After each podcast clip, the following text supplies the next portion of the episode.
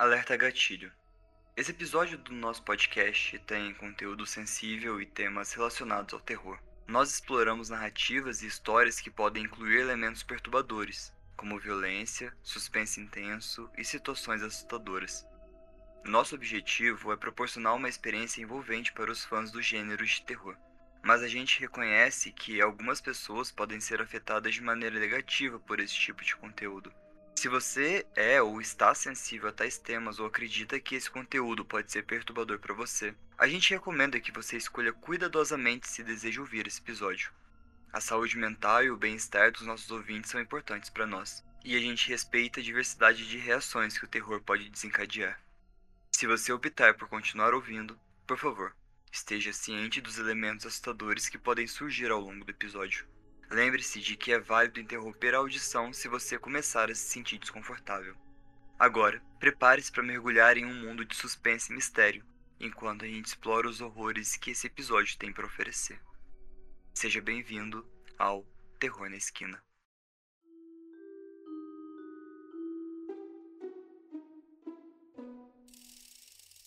Bom dia, boa tarde, boa noite, queridos ouvintes. Aliás, muito boa noite, porque afinal de contas, são 8 horas da noite de uma sexta-feira 13, véspera de um eclipse do Sol. Hoje é bem místico. E eu não tô sozinha aqui, porque, como sempre, quem me acompanha é o Fê. Fala boa noite, Fê. Parece aquelas crianças que a mãe fala assim: vai, cumprimenta. Cumprimenta, fala boa tarde. Falou boa tarde pro fulano? então, e aí, pessoal, sejam bem-vindos a mais um episódio do Terror na Esquina, um episódio místico de sexta-feira 13. Bu. Aproveitando que a gente já tá em clima de Halloween todo mês de outubro e que dia 12 foi nosso aniversário de dois anos. Mas estamos aqui hoje, agora que lembramos que é sexta-feira 13. Relatos paranormais dessa vez. Uh, a gente já entrar no clima. Então, os avisos de sempre, cuidado, tem temas sensíveis. Eu não tenho como falar quais são os temas sensíveis porque eu ainda não li. O, o Said, quando ele escuta e tem conteúdo acessível, ele faz o aviso gatilho antes do relato. Então pode ficar despreocupado quando tiver, ele vai fazer. Eu tô preocupado mesmo com o pessoal que tá aqui ao vivo ouvindo a gente. Nossa, é verdade. Perdão. Relevem, gente. Eu acho que é a nossa primeira live, assim, aberta pra geralzão. Eu tô nervoso. Ai, gente, mas é muito bom ter vocês aqui com a gente hoje. E é óbvio que se vocês gostarem de assistir a gente ao vivo, gravando, ouvir as piadas completas e algumas partes e alguns relatos que a gente acaba cortando no final da edição, você sempre pode entrar no apoia.se barra terror na esquina e colaborar com a gente para poder participar do grupo secreto no WhatsApp, que não é tão secreto, afinal de contas estou aqui anunciando os quatro ventos, né? E ouvir a maioria das nossas gravações ao vivo a gente só não grava ao vivo quando tem mesmo, mesmo convidado, porque fica chato, né? Mas 90% dos episódios você pode ouvir a gente, dar palpite, conversar, bater um papo. E é isso aí. Recadinhos dados, como sempre. Fê, você quer começar? Então, Ma, eu vou começar lendo para você o primeiro relato lá do Paranormal Encounter. Ele foi postado pelo ZVikingBMXR. eu odeio ler esses users, mas ok. O título é Mais Encontros de um Paramédico. Então provavelmente deve ter uma saga de encontros de paramédicos, só que esse é em específico de Halloween e paranormal. Ele começa falando que tem um aviso gatilho, porque a história envolve a morte de alguém, e que ele observa que não foi auto-infringida. Então a história contém uma morte que foi a razão principal do, do despacho que ele fez e que levou esse encontro. Com esse aviso, a história é conhecida como o chamado da Casa Vermelha, que ele conta entre o pessoal dos paramédicos.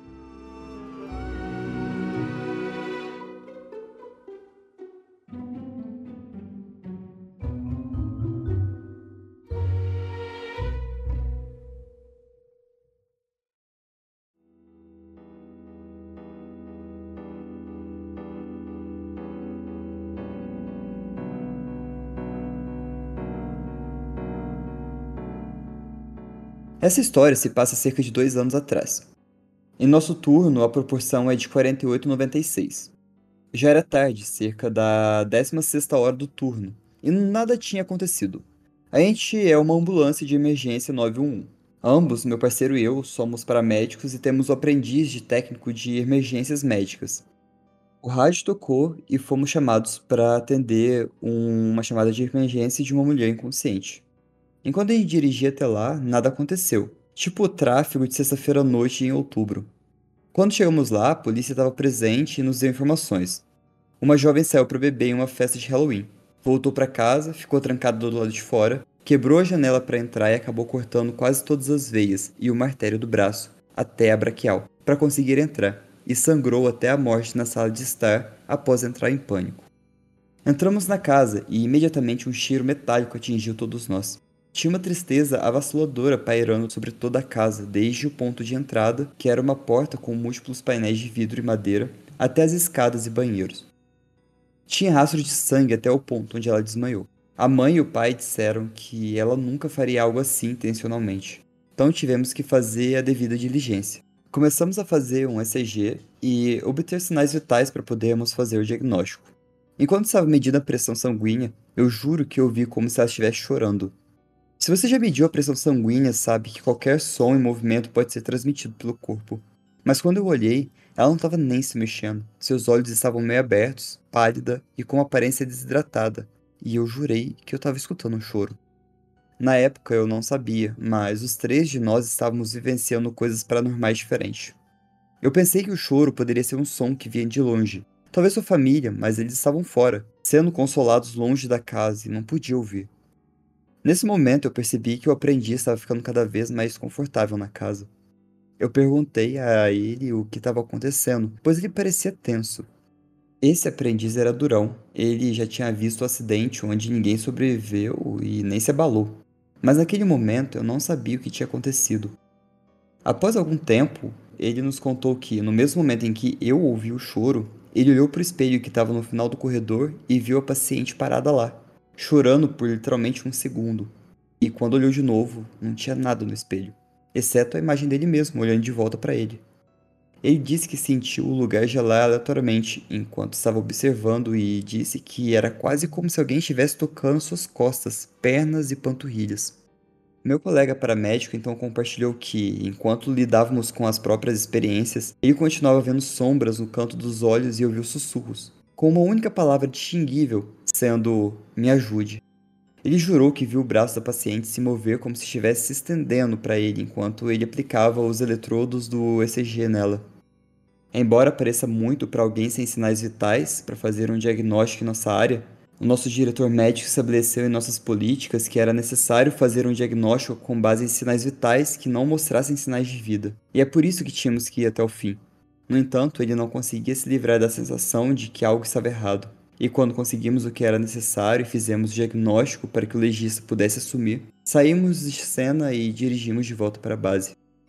De volta à base, nenhum de nós sentia vontade de dormir, conversar, mas todos concordamos que não queríamos ficar sozinhos. Ficamos juntos naquela sala, lendo, estudando ou assistindo TV. E eu finalmente quebrei o silêncio constrangedor ao mencionar o que aconteceu comigo quando tirei a pressão arterial dela e como isso me assustou. Não no sentido de que eu fiquei traumatizado, mas no sentido que me assustou e me pegou de surpresa. Um por um, começamos a falar sobre os eventos estranhos e como eles nos deixaram inquietos, mas compartilhar uns com os outros nos trouxe algum conforto.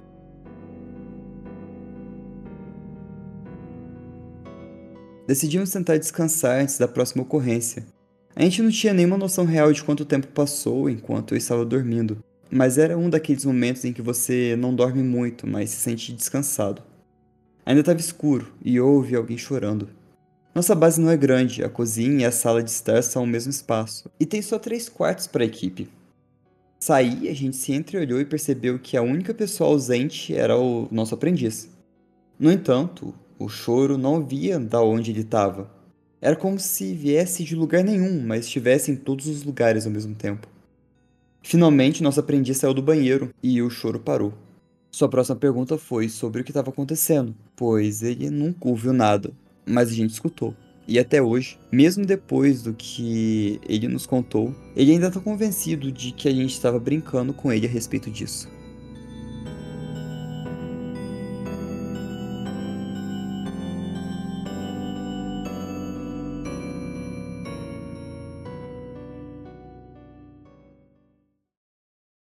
Eu não sei, você como enfermeira, será que quando você estiver trabalhando num hospital e você precisar lidar com pacientes que faleceram, será que você vai ter esse tipo de experiência paranormal?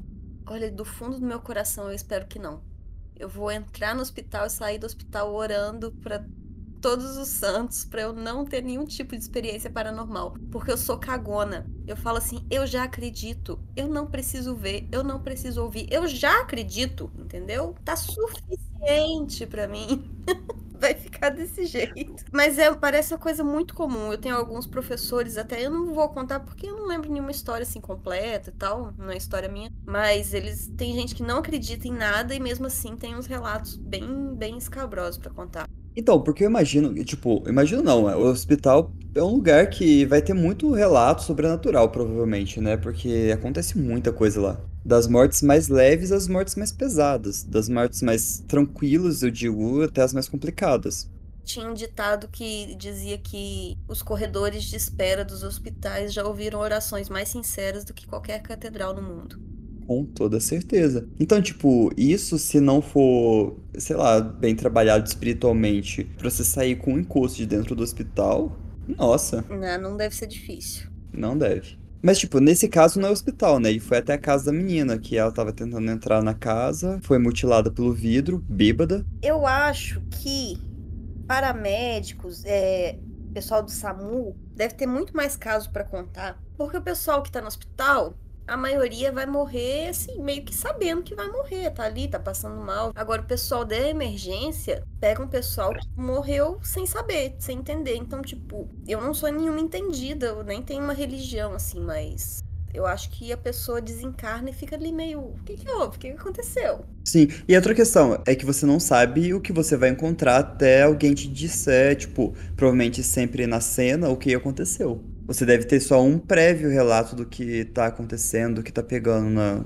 na, na, sua chamada? Normalmente, do tempo que eu fiz o curso de emergência, eles orientam para quando você ligar para o SAMU ou para os bombeiros, você primeiro isola a área, aí você confere o estado das pessoas para você já passar para o SAMU, tipo, ah, são três pessoas tem duas acordadas, tem uma que tá desacordada, não sei se tá viva ou se tá morta. Ah, foi um acidente de carro. E aí o pessoal do SAMU já tem conhecimento. Tipo, você fala, ah, foi um acidente, bateu um caminhão com a moto. Ele já tem a noção do que que espera na cena do acidente. É, você já tem uma prévia, né? Você já vai imaginando, porque é difícil. Imagina você ter que chegar lá e tancar o que tiver que tancar sem saber o que tá acontecendo. Acho que a maioria das vezes acontece, porque o pessoal não tem, não tem esse conhecimento, né? Mas mesmo assim, acho que mesmo quando eles têm uma prévia, pode ser pior do que eles esperavam. Uma coisa é você fazer toda a cena na cabeça e outra tá na cena, né? Sim, com certeza. Pesada, hein? Ainda mais que, né, a situação, a pessoa chegou de boa, feliz, sorridente na festa. Aí teve a ideia de jirico, de quebrar um vidro, porque viu muito filme de Hollywood, né? Gente, vamos lembrar, filme é, é vidro próprio para quebrar, é água com açúcar derretido e faz o vidrozinho tá? Por favor, não tentem quebrar vidros em casa. Não funciona. Vai arrebentar a sua mão toda, você pode morrer. Nesse caso, provavelmente o vidro não era temperado, porque quando o vidro é temperado e estoura e não quebra em caco afiado. Continuando no clima paranormal, eu tenho aqui um relato sobre meu possível encontro com um rastreador. O autor é o M.N. Crawler, que tá no Paranormal Encounters do Reddit. Felipe, o que é um rastreador? Então, o rastreador que no caso, sabe, é, foi a tradução horrorosa do chat GPT, mas seria crawler, sabe? Então seria tipo OVNIs ou discos voadores. O cara realmente encontrou o predador do filme na natureza. Isso, o predador.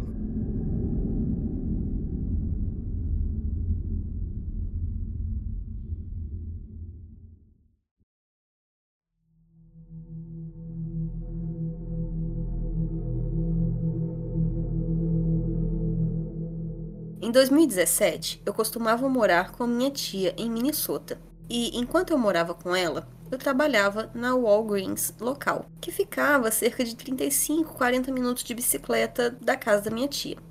Esse evento que eu vou relatar ocorreu em outubro e foi muito surpreendente. Uma noite, eu estava trabalhando no turno de fechamento, mas não saímos nem fechamos a loja até cerca de 40 minutos depois do horário devido por causa da grande quantidade de trabalho a ser feito.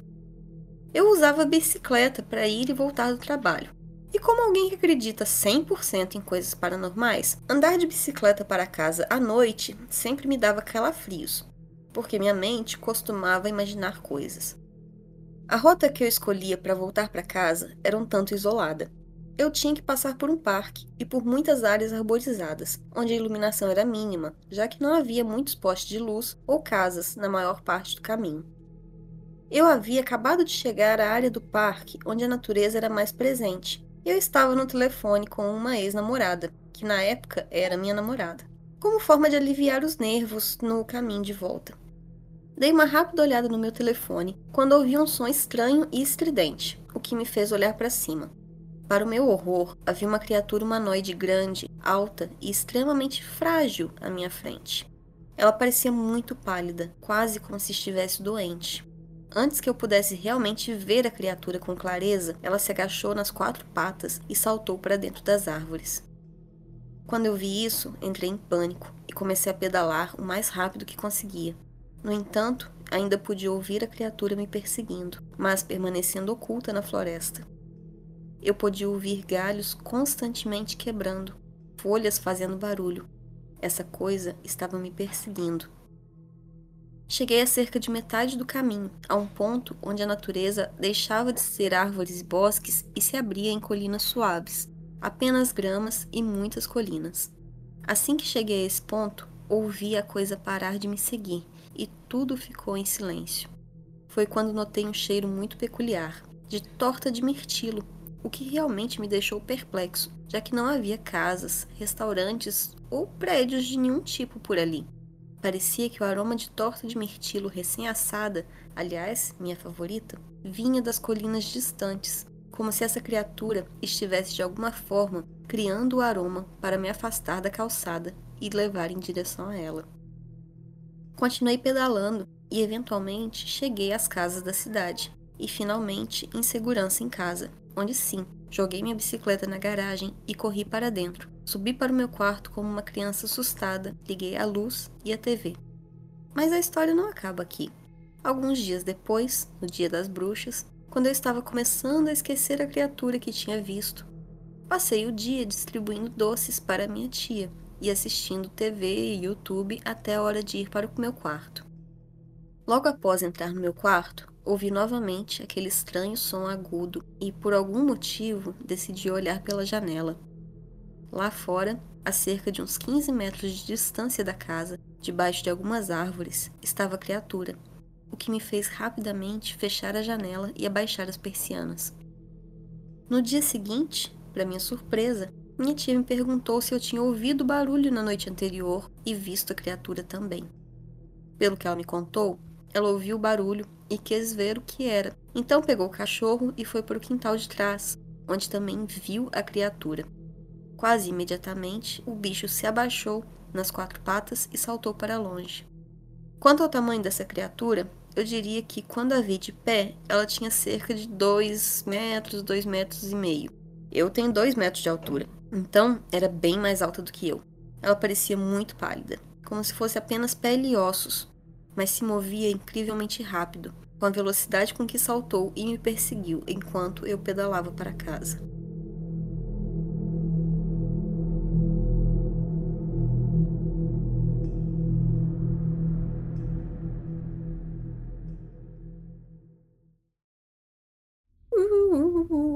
Que medo! Detesto criatura na floresta. Morro de medo. É bizarro, né? Ainda mais, tipo, alto desse jeito, a questão de ser extremamente magro. Perseguia pela bicicleta, né? Se ele tivesse de terno, eu ia dizer que era o Slenderman. Com toda certeza. Imagina, aí a criatura ainda tentou iludir ele com cheiro de torta. Eu, eu tinha caído tranquilamente. Você consegue pensar em alguma coisa do tipo, é, do que poderia ser? Porque o Crawler aí, no caso, seria é, a criatura que vem do espaço, né? Será que não era o Reiki? Ah, acho que o, o Reiki não. Talvez o Goldman. Pode ser. Talvez. Porque, tipo, é, é, entra naquela questão. O, o Rake, o Slenderman e até mesmo o Goldman, eles são creepastas. É diferente, sei lá, de um pé grande de um chupacabra, sabe? É verdade, mas por que, que o chupacabra ia estar no meio da floresta onde não tem cabra, né? Tem relatos de chupacabra atacando pessoas? Não, só gado. É, tipo, já ouvi de galinha, né? Sim, sim, galinha, gato, essas coisas. Ó, o próximo relato, Mari, foi postado no Paranormal Encounter também, e ele se chama Halloween.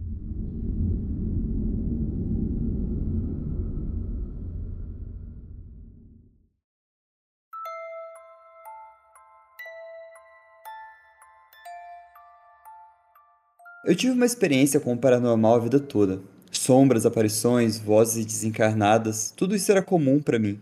Eu nunca dei muita importância às coisas que eu via ou ouvia.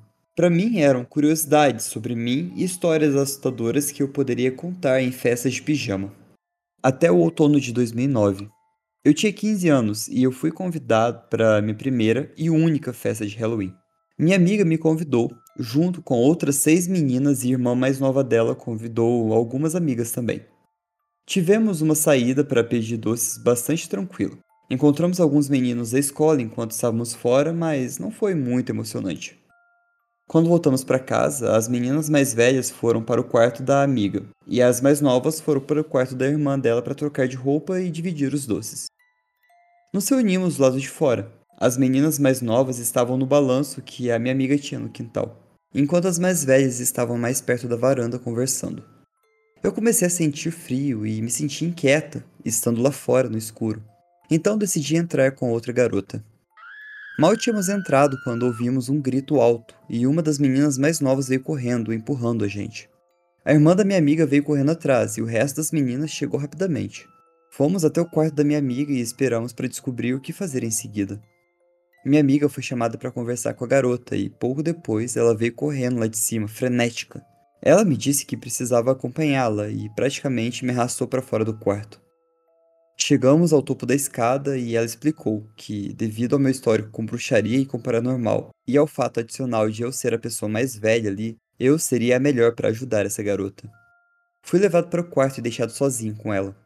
Ela estava sentada no chão, com os joelhos no queixo, soluçando nos braços. Eu me sentei em frente a ela e eu toquei levemente no seu braço.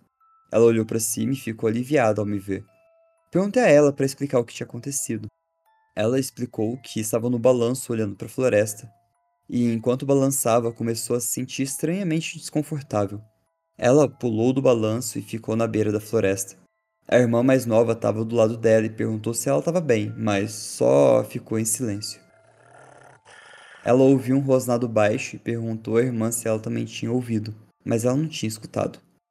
Ela decidiu dar uma olhada mais perto e viu dois olhos vermelhos brilhantes olhando para ela, seguidos por um rosnado mais alto. Foi nesse momento que ela gritou e saiu correndo. Eu disse a ela que eu também tinha sentido a mesma sensação de desconforto perto da floresta, e por isso eu tinha entrado. Expliquei o que eu poderia fazer e disse a ela que ficaria tudo bem. Decidimos que a melhor coisa seria chamar a avó dela para buscá-la. Enquanto ela esperava sozinha, o restante das meninas e eu decidimos assistir o filme A Mosca. Senti que algo estava errado e disse à garota ao meu lado que eu ia verificar a garota que estava esperando. Quando eu entrei na sala, ela estava sentada embaixo da janela, que dava para o jardim da frente, com a cabeça apoiada nos braços. Eu perguntei se ela estava bem, e ela disse que tinha visto uma figura na rua enquanto esperava pela avó. A figura tinha os mesmos olhos vermelhos da floresta. Olhei pela janela, mas eu só vi um carro chegando, mas não tinha nenhuma figura. O pai da minha amiga a acompanhou até a avó e pediu desculpas. Voltei para o filme me sentindo um pouco melhor. Por volta das duas horas da manhã, eu acordei e precisei ir ao banheiro. Infelizmente, outra garota também precisava. Como eu conhecia melhor a casa, eu usei o banheiro no andar de cima, enquanto a outra garota usava o banheiro no andar de baixo. Quando eu saí, eu fui atraída para a sala de estar. A sala de estar tinha uma porta de correr para uma sala envidraçada. Dava para ver todo o quintal daqui. Eu senti uma onda de medo me invadir enquanto entrei na sala. Quando eu olhei na janela, na beira da floresta tinha uma figura sombria com os olhos vermelhos brilhantes. Eu consegui distinguir o que pareciam ser chifres de carneiros na cabeça dela. Eu corri a escada abaixo tão rápido que eu achei que eu ia cair.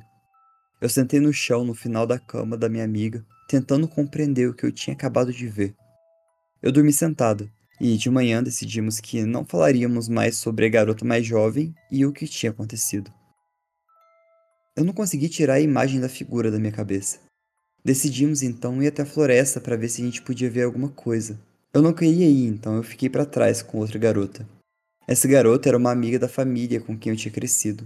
Decidi contar a ela o que tinha acontecido e concordamos em falar com a garota na escola na semana seguinte. Nas semanas seguintes à festa, eu fiquei próxima da garota e tentamos encontrar uma explicação para o que a gente tinha visto ou descobrir o que a gente tinha visto.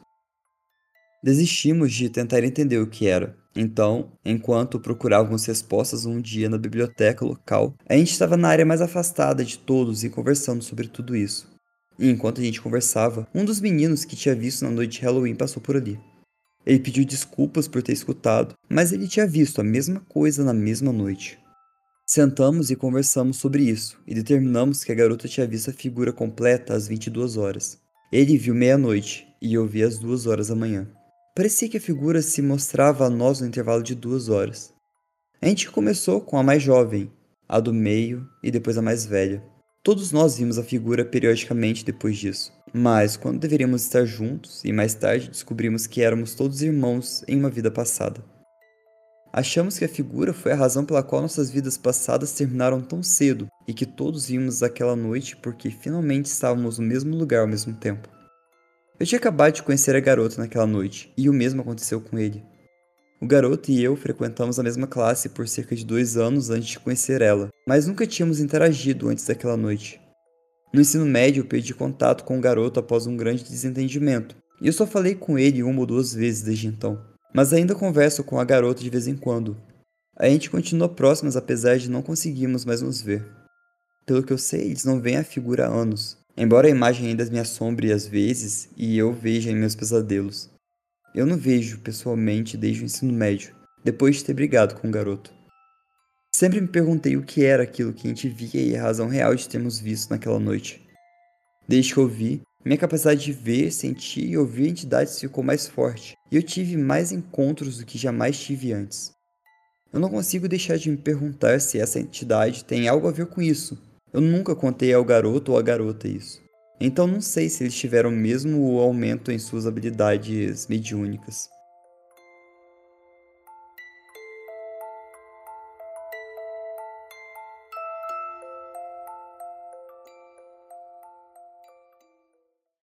Eu acho que a coisa que eu tenho que comentar aqui é que como que todo mundo que tá na casa compartilhando no mesmo momento, tipo de uma festinha, e tem uma menina que tá morrendo de medo esperando a avó dela buscar, deixa ela sozinha e vão assistir um filme.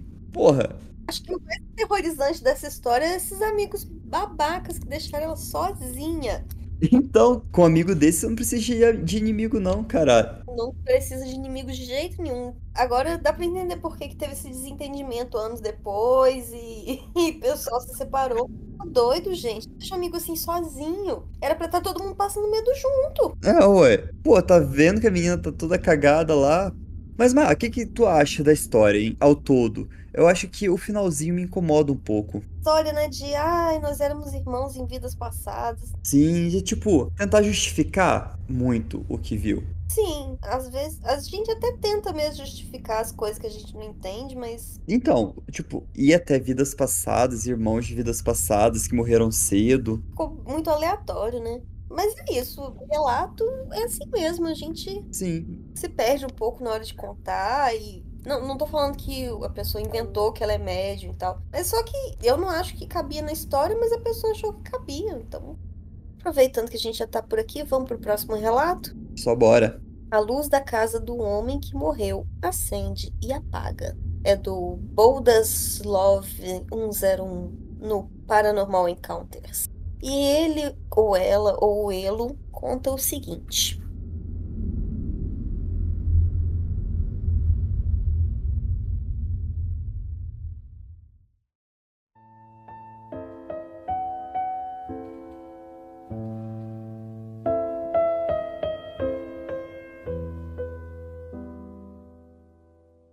Moro em uma pequena comunidade pacata, onde todos conhecem todos e sabem tudo sobre todo mundo. Do outro lado da rua. Aí, Felipe! É a história. Você que. Luísa que mandou essa. Gente, se vocês não sabem, eu conheci o Fê quando ele morou na frente da minha casa, né? E a casa que ele morava, o vizinho tinha morrido lá uns três meses antes deles mudarem. Ai, que horror. O vizinho era muito gente boa, mas tadinho, ele era muito sozinho e ele era alcoólatra, ele morreu. E aí a Luísa e o Felipe contam que tinha os pedaços da casa que era mal assombrado. Mas eu acho que a gente nunca tinha te contado enquanto você morava lá que aquele tinha morrido lá. A gente contou? A Luísa contou uns meses depois. Ela falou assim: Ah, deve ser por causa do cara que morreu dentro da sua casa. Eu, ô, como assim? Ninguém me contou isso, não. Foi aí que eu descobri. Foi desse jeito. Eu sei que eu contei num tom de voz muito animado, mas é o cansaço. Ficou muito igualzinho, tipo, do outro lado da rua, o homem alcoólatra faleceu. Pô! Foi o que aconteceu também com, com a casa que o Felipe foi morar na frente da minha casa. É muito parecido.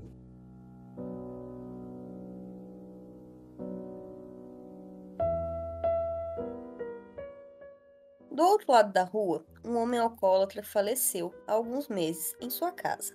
Sua mãe é proprietária da casa e ainda não a alugou para ninguém. De vez em quando, ela dirige até a casa para verificar. Sabemos que ela está lá quando o carro está do lado de fora. Ela nunca sai da casa com nada e não vimos nenhum caminhão de mudança ou coisa parecida. Portanto, é um fato bem conhecido que a casa está vazia desde que ele morreu. Ele não tem irmãos ou ninguém que ocuparia ou visitaria a casa além da mãe dele. Recentemente, tenho notado que a luz da sala acende e apaga em horários aleatórios, por exemplo, nas primeiras horas da manhã. Toda a nossa rua começou a falar sobre isso. É possível que a luz esteja com um timer, mas como eu mencionei, esses horários são aleatórios, tipo 5 e 21 ou coisa assim. Temos registrados os horários em que notamos a luz acendendo e apagando já faz um tempo, e não tem padrão. Desde que o homem faleceu há algum tempo, duvido muito que ainda haja eletricidade na casa. Achei que esse Reddit seria o lugar perfeito para compartilhar essa história. Eu e meu amigo já passamos pela janela para ver se vemos alguém, mas não vimos ninguém. Isso está começando a nos assustar, a mim e a alguns vizinhos. Alguém tem alguma resposta ou hipótese relacionada? Edith. Foi informado de que, no Halloween, a luz estava acesa e algumas crianças bateram na porta para pedir doces, mas não houve resposta.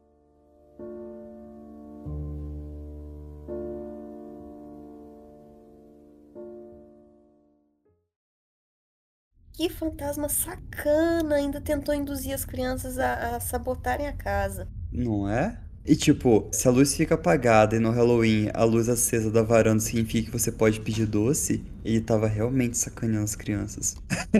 a minha cara, eu faria a mesma coisa se eu fosse assombrar algum lugar. Com certeza. É sua cara, Felipe. Eu faria a mesma coisa, ia ficar iludindo as pessoas. A Ellie comentou aqui no chat que o pior seria se as crianças batessem na porta e a porta abrisse. Imagina, a casa monstro. Aí sim seria assustador. A gente já contou um relato, acho que no primeiro ano do podcast, um relato de Halloween sobre uma criança que sumiu em três segundos que o pai olhou pro lado e a criança desapareceu dentro da casa vazia. Nossa, é verdade. Caraca, é verdade. Marina, você me desbloqueou uma memória ferrada agora. Eu tava ouvindo nossos especiais de Halloween. Nossa, caramba, você me desbloqueou. Mas bora abrir uma nova dinâmica de contar relatos aqui no podcast. Inédito, inédito. Qual a proposta? Horror em duas sentenças. Ou Horror in Two Sentences.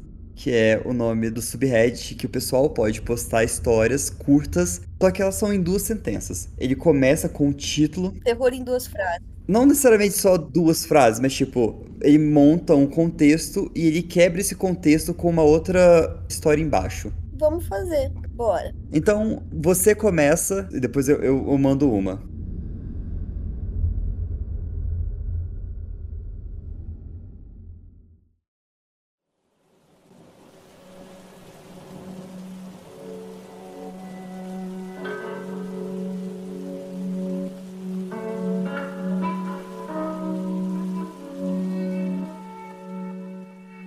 Encontrei o grupo de zumbis que gemiam e se arrastavam, eu sabia que a única maneira de detê-los era destruir o cérebro ou cortar sua cabeça. Como eu poderia saber que aquelas crianças estavam a caminho de uma festa fantasia? Cara, essa é. Eu adoro, eu passo horas lendo essas creepypastas curtinhas de duas, três frases. Acho o máximo. Nossa, essa é. Imagina. Ah, puta que pariu. Deixa eu lançar uma aqui. Esse esqueleto de Halloween é perfeito. Minha mãe elogiou a decoração, sem perceber que eu tremia silenciosamente de raiva. Morta ou não, a minha irmã sempre ia ser perfeita. Que ódio! que medo! Cara, peraí, como é que a irmã dele tá morta ao ponto de ser um esqueleto e a mãe tá, tipo, de boa curtindo o Halloween? Então, ah, é a menina perfeitinha sem defeitos. Adorei. Ai, ai.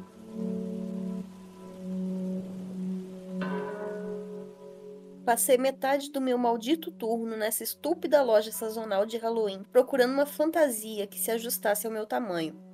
Infelizmente, eu sou um 2XLT masculino, e todo mundo que fez compras hoje era muito baixo ou muito magro.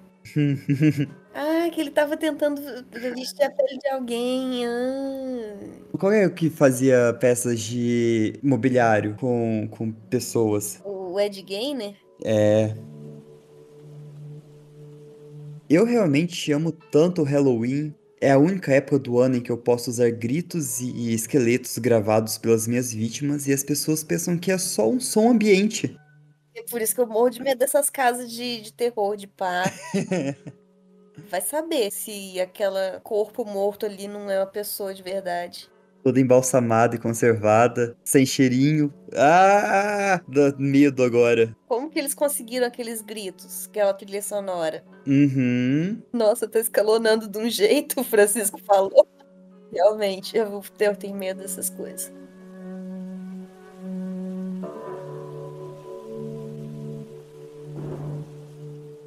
Meu filho e eu estávamos examinando os adereços de Halloween que a loja de um dólar estava vendendo.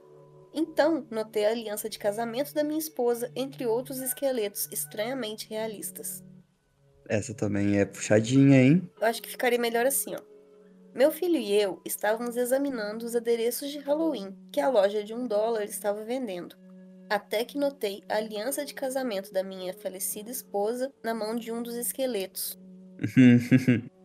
Essa que eu vou contar agora é, é realmente leve para quebrar o clima.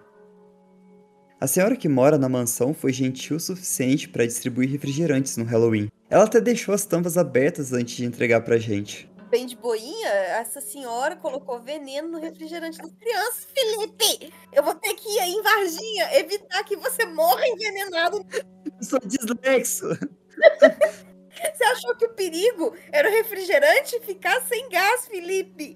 Não, foi ela colocar veneno no, no, no, refrigerante? Não acredito! Eu achei que ela tava deixando o refrigerante sem gás. Boa noite, Cinderela. Felipe, puta que pariu. Deixa eu te falar uma coisa agora que você tá solteiro. Quando você for na festa, você não bebe nada do copo dos outros.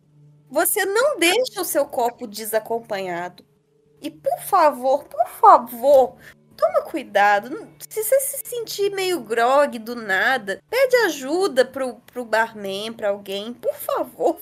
Ai, meu Deus. Não faça não, eu vou, eu vou aí, eu vou aí, você só vai sair comigo agora, puta que pariu. Pode deixar, eu vou ficar atento. Eu acho que eu seria uma pessoa que morreria no filme de terror. Tranquilamente, tranquilamente. e eu tava achando que era um refrigerante sem gás. Pessoal vai pra festinha infantil a partir de agora e eu vou acompanhar. Sozinho não vai. Só vou em matinê. Só matinê. Puta que pariu, Felipe. Aqui, a, o D'Angelo, ou a D'Angelo, eu não sei seus pronomes, meu amor, desculpa. Mas mandou um aqui que a gente é realmente apavorante. Minha mãe disse que ia buscar algo na prateleira atrás de mim. A moça do caixa começou a passar as compras. a, a história de terror de toda criança. Obrigada, D'Angelo. Todo mundo já passou por isso quando era criança e é pavoroso. Tipo, todo mundo sumiu da fila. Mãe, cadê você? Moça, ela só foi buscar ali, ela já tá voltando. A pessoa no caixa fala assim: posso passar? Aí você fica com aquela cara, tipo, pode, minha mãe já tá voltando.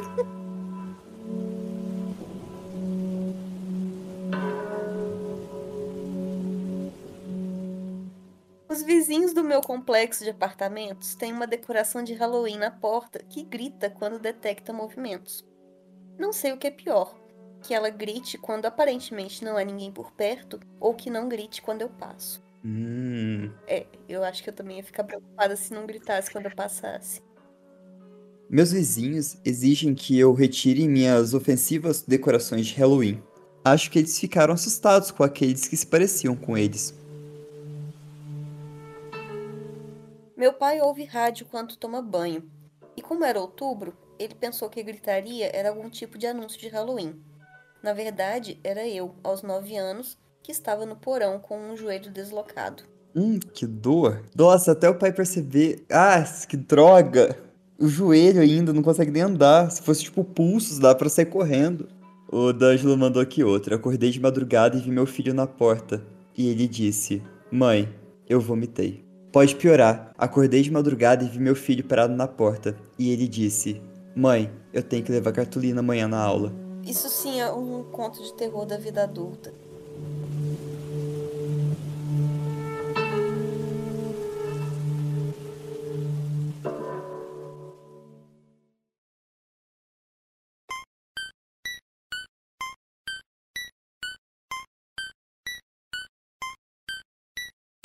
Sensacional, sensacional. A gente pode repetir esses quadros, hein? Gostei. Ah, eu espero que os ouvintes tenham gostado. Vou deixar uma, uma enquete rolando para saber se vocês curtiram o horror em duas sentenças e se a gente deve continuar.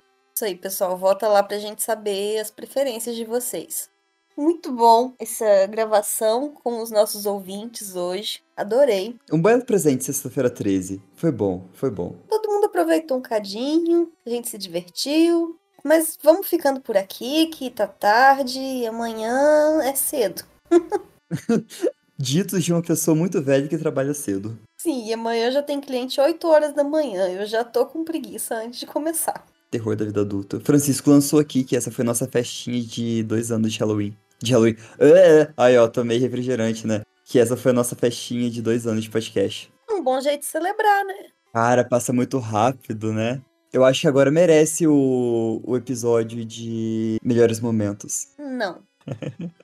Não mesmo. Mas eu vou gravar aqu- aquele conto que eu tô prometendo desde que a gente começou. Porque agora que eu já contei Slave Dolls, eu vou ler o Entranhas. E aí eu encerro essa fase do- dos meus traumas. O pessoal clamou por mais episódios pesadão. É, vamos assim, fazer um negócio tipo uma vez a cada vida. E aí. A cada 25 episódios a gente lança um hiper pesadão estilo Deep Web. Carteiras humanas. tem que ser antes da minha consulta com psicóloga. Não dá pra ser muito longe da minha consulta, não. Não fica pesado. Então, pessoal, assina o nosso podcast lá no apoia.se barra na esquina pra ajudar a gente a pagar nossos psicólogos e fazer episódios pesadões pra vocês. E lembre-se, cuidado nas esquinas. Tchau.